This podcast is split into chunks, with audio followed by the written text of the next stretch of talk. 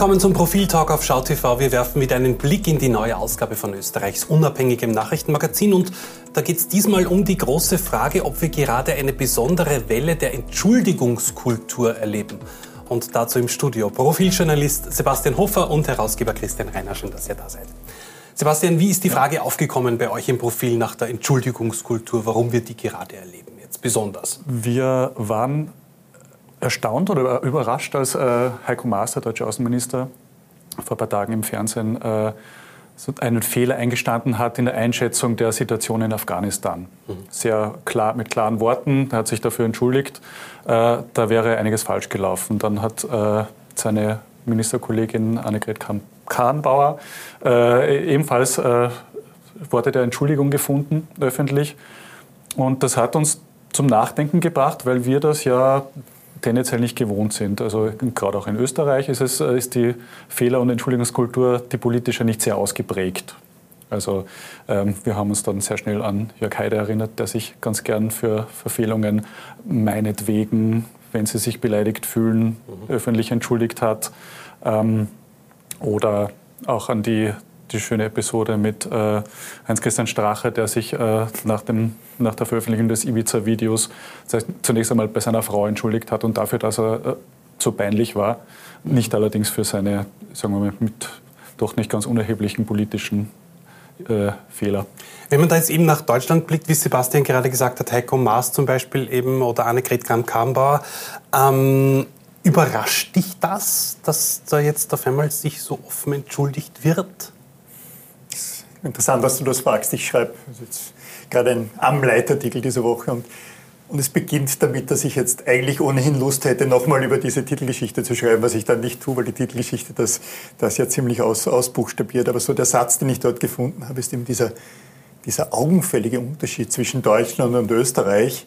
Das beginnt 1945 unter Frage der Verantwortung, Gesamtverantwortung. Ich rede gar nicht von Schuld am Zweiten Weltkrieg in unserer Geschichte kommt Franz Franitzky vor, der, glaube ich, 1991 dann, also sehr, sehr spät, das war fünf Jahre nach äh, dem Waldheim zum Bundespräsidenten gewählt wurde, Worte der Entschuldigung gefunden hatte. In Deutschland war das 19 70 Willy Brandt, aber eigentlich ab 1945 klar. Und jeden, jedenfalls bis jetzt in die Gegenwart. Jetzt kommt Sebastian Kurz als Bundeskanzler nicht direkt, nur indirekt vor, da er sich ja nicht unbedingt jetzt für irgendwas entschuldigen müsste. Aber die Tatsache, dass er prophylaktisch in der ganzen Corona-Zeit immer wieder gesagt hat, wir machen keine Fehler, ist ja auch eine Form der Nicht-Entschuldigung.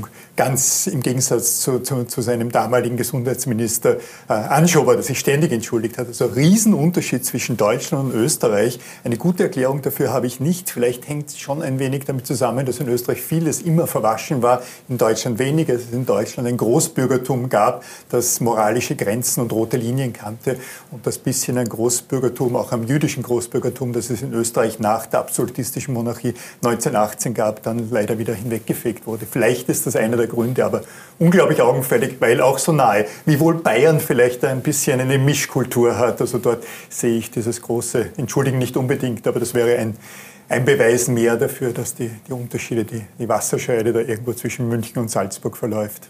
Mhm. Ich möchte noch mal auf Franz Franitzky auch zurückkommen, mhm. eben diese Entschuldigung für die österreichische Rolle im Nationalsozialismus. Wie ist es denn zu dieser Entschuldigung damals gekommen überhaupt? Das war eine Erklärung im Parlament, äh, Nationalrat, ähm, in der es zunächst einmal um die damalige Situation in Jugoslawien ging.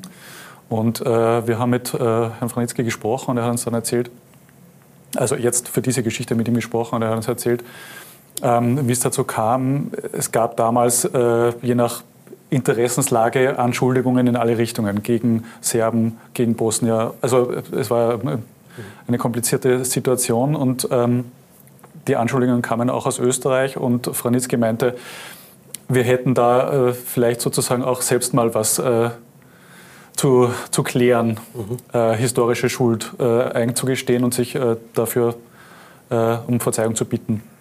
Das hat er dann gemacht im Rahmen einer Erklärung über die, über die Situation in Jugoslawien. Also so ein bisschen, es war so ein bisschen im Anhang dieser Rede, aber natürlich war das das, das eigentliche Gewicht. Das haben ihm auch viele davor abgeraten, denen er äh, davon erzählt hat, von dem Plan, das zu tun.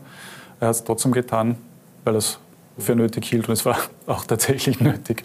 Aber es scheint so eine Regel zu geben, dass man sich als Politiker nicht entschuldigt, jedenfalls in Österreich. Es gibt ganz wenige Ausnahmen. Also die Grünen, Alexander van der Bellen zum Beispiel, oder eben dann, dann Rudi Anschober, die haben es, oder Alexander van der Bellen hat das oft kultiviert, dieses Nachdenkliche, diese Metaebene, naja, vielleicht habe ich, aber das ist eben eine, eine, eine Minderheitsposition. Insgesamt gibt man keine Fehler zu und im Zuge dessen entschuldigt man sich auch nicht, vor allem bei Politikern, Politikerinnen und da besonders in Österreich. Aber eben wie schwer ist denn auch die Entscheidung eines Politikers äh, dafür, sich zu entschuldigen? Da öffnet man doch das Scheunentor für die Opposition, oder? Selbstverständlich. Und es hängt natürlich auch ein wenig mit uns Journalisten und Journalistinnen zusammen, also mit dem Gedächtnis, dem Archiv der Journalisten, das dann immer wieder über Jahrzehnte der, der, der, der Nachhall käme. Der hat damals selbst doch selber zugegeben, dass er einen Fehler gemacht hat.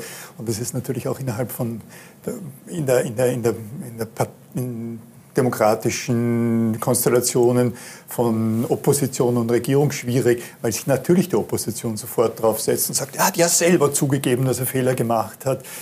Dennoch, wenn man Größe hat, dann, dann, dann kann man sowas schon, schon, schon da reiten, wie man sagt, und damit umgehen können. Ob das für eine, eine Mehrheitspartei wirklich möglich ist, weiß ich nicht. Andererseits Angela Merkel in Deutschland, das ist so spannend. Die Christlich-Sozialen in Österreich gegen die Christlich-Sozialen im Vergleich zu den Christlich-Sozialen in, in, Deutschland. Und dort funktioniert es. Bei uns wird es nicht gemacht. Und ich bin jetzt nicht der Meinung, dass die Österreicherinnen so unterschiedlich von unseren nördlichen Nachbarn sind. Mhm. Aber macht es einen äh, Politiker sympathischer, wenn er sich entschuldigt für den Wähler? Sympathischer, aber auch schwach, angreifbar, ja. weil man eben, äh, eben, eben, Fehler zugibt. Und wir gehen in der Geschichte auch darauf ein, nicht, es geht nicht nur um Politikerinnen und Politiker, sondern es geht um die MeToo-Bewegung, es geht um Popstars, es geht sehr stark um die, um die katholische Kirche und die katholische Kirche und der Umgang damit ist ja dann wieder also mit Missbrauchsvorwürfen vor allem, aber auch viel, was davor passierte, bis weit ins, ins, ins, ins Mittelalter hinein. Und die, die, katholische Kirche agiert dann natürlich auch eher politisch, nur nichts zugeben, bis es bewiesen ist und wurde. Vergibt Gott alles, ist die große Frage. Die Kirche spielt ebenfalls eine große Rolle im neuen mhm. Profil. Wie schaut ihr da darauf? Ähm, naja, wir, haben, wir betten äh, dieses, dieses Thema ein und äh, es gibt einfach die große katholische äh, Tradition der, der Beichte und so, das natürlich gern als sehr billige Form der Reinwaschung auch äh, gedacht wird. Wahrscheinlich äh, ist es theologisch nicht so äh, verankert, aber ähm, diese, diese billige Reinwaschung ähm, schwingt natürlich auch mit. Ne? Und ähm, die Kirche selbst äh, hat jetzt eben, wie du gerade angesprochen hast, natürlich auch einiges äh, verbrochen bis verbockt und ähm, ist dabei, sich zu entschuldigen, aber eben nicht ganz, ne? weil mhm. eben auf die Beichte doch auch eine Reue, eine tätige folgen sollte und eine äh, sozusagen Satisfaktio, also eine Wiedergutmachung des Schadens und die könnte zum Beispiel in einer stärkeren Rücktrittskultur oder auch einer stärkeren Förderung von Opfern mhm. äh, resultieren. Da haben wir noch nicht so viel gesehen. Eben ist das die große Angst der Kirche, warum sie sich nicht wirklich hinstellt und sagt Entschuldigung für das, was passiert ist? Sehr ähnlich, sehr ähnlich dem, was im politischen Umfeld passiert. Nur ein Beispiel, das, glaube ich, in der Geschichte gar nicht vorkommt. Eine der wichtigsten Geschichten, die Profil äh, jemals geschrieben hatte, war, waren die Missbrauchsvorwürfe, die dann bewiesen waren gegen den damaligen Kardinalerzbischof Hans-Hermann Grohr in Wien. Aber wie lange, also dass, er, dass er sich an, an, an Buben vergangen hatte, was inzwischen unzweifelhaft ist. Wie lange hat es gedauert, bis der aktuelle Kardinalerzbischof Christoph Schönborn äh, das zur Kenntnis genommen hat, sich dafür nicht entschuldigt hat, aber er sprach jahrelang nicht mit dem Profil, mit dem Hinweis darauf, aber die haben doch gegen meinen Vorgänger. Und irgendwie ist es inzwischen dann so ins gedankliche Gemeingut übergegangen, dass diese Geschichte gestimmt hat, die völlig unzweifelhaft ist, die auch nicht mehr widersprochen, der auch nicht mehr widersprochen wurde. Aber so richtig die, die, die selektive, spezielle Entschuldigung dafür bei, bei dieser Geschichte, die vom Profil aus, nicht ausgelöst, aber aufgedeckt wurde, bis, bis heute nicht. Also die Kirche denkt da auch in tausenden Jahren und weniger in, und im Kleinen nur an den Ablasshandel, den der Sebastian gerade genannt hat, wo man wieder Kapital schlägt daraus, dass jemand Fehler zugibt und dann das in Kleingeld münzt. Von der Kirche zu einer anderen Kultur, und zwar der der äh, Schönen und Reichen, der Celebrities, die entschuldigen sich auch auffällig viel in letzter Zeit. Mhm. Wie habt ihr das wahrgenommen?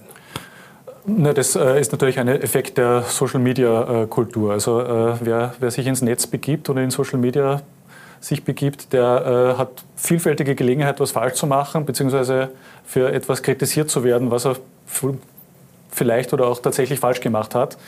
Und ähm, daraus ist, das ist ein bisschen eine überschießende äh, Gegenreaktion, die gerade stattfindet. Man entschuldigt sich wirklich für alles. Es ist eine Armada an äh, PR-Beratern, Krisenkommunikationsagenturen auch am Werk. Also äh, kaum ein Hollywood-Star, Sängerin, Sänger, die sich äh, nicht entschuldigt hat für Verfehlungen, die teilweise Jahre und Jahrzehnte zurückliegen. Mhm. Soll sein, äh, aber ähm, es entwertet natürlich vielleicht insgesamt die, das Gewicht, also das Gewicht wird ein bisschen, bisschen geringer, wenn es also, so für alles industriell abgefertigt ist. Ja. Äh, wofür hat sich das Profil mal entschuldigen müssen oder entschuldigt? Das Profil entschuldigt sich niemals, weil wir niemals Fehler machen. Ja. Es gibt hier, es gibt nachzulesen im Profil immer wieder kleine äh, auf der Leserbriefseite üblicherweise kleine Gestanzen, wo wir sagen, dass wir Fehler gemacht haben, wofür wir uns niemals entschuldigen mussten. Und jetzt siehst du, ich agiere fast wie ein Politiker oder eigentlich mhm. politisch ist, für den, den, den Vorsatz, etwas falsch geschrieben zu haben. Also Fake News, False News, das passiert, man macht Fehler, aber Fake News war etwas anderes und ich bin sehr stolz darauf, ich, wir können uns nicht daran erinnern, das Profil jemals vorsätzlich, auch nur so grob fahrlässig die Unwahrheit geschrieben hätte. Passiert nicht. Und persönlich, Christian, bei wem hast du dich das letzte Mal entschuldigt? Sicher bei meinen Kindern. Bei meinen Kindern, 18-jährige Mädels, Zwillinge, gerade maturiert, entschuldige ich mich immer schon prophylaktisch. Mit der Frage zum Beispiel, langweilt ihr euch nicht oder habe ich das, ist das jetzt falsch angekommen? Weil du es mich jetzt fragst, vor zwei oder drei Tagen fuhr ich mit meiner Tochter Nomi mit dem L-Zeichen im Auto, ich mache gerade den Führerschein und beim Kreisverkehr Verkehr habe ich gesagt, du hättest jetzt blinken müssen. Und sie hat völlig zu Recht gesagt, nein, erst wenn man aus dem Kreisverkehr rausfährt, aber nicht beim Reinfahren. Ich habe mich sofort entschuldigt, es tut mir wahnsinnig leid. Was hat sie darauf gesagt? Chill, Papi. Super, wunderbar. Dankeschön euch beiden. Ähm, mehr über die Entschuldigungskultur, die derzeit stattfindet, lesen Sie im aktuellen Profil. Schauen Sie da rein, wie auch bei uns. Bis zum nächsten Mal. Auf Wiedersehen.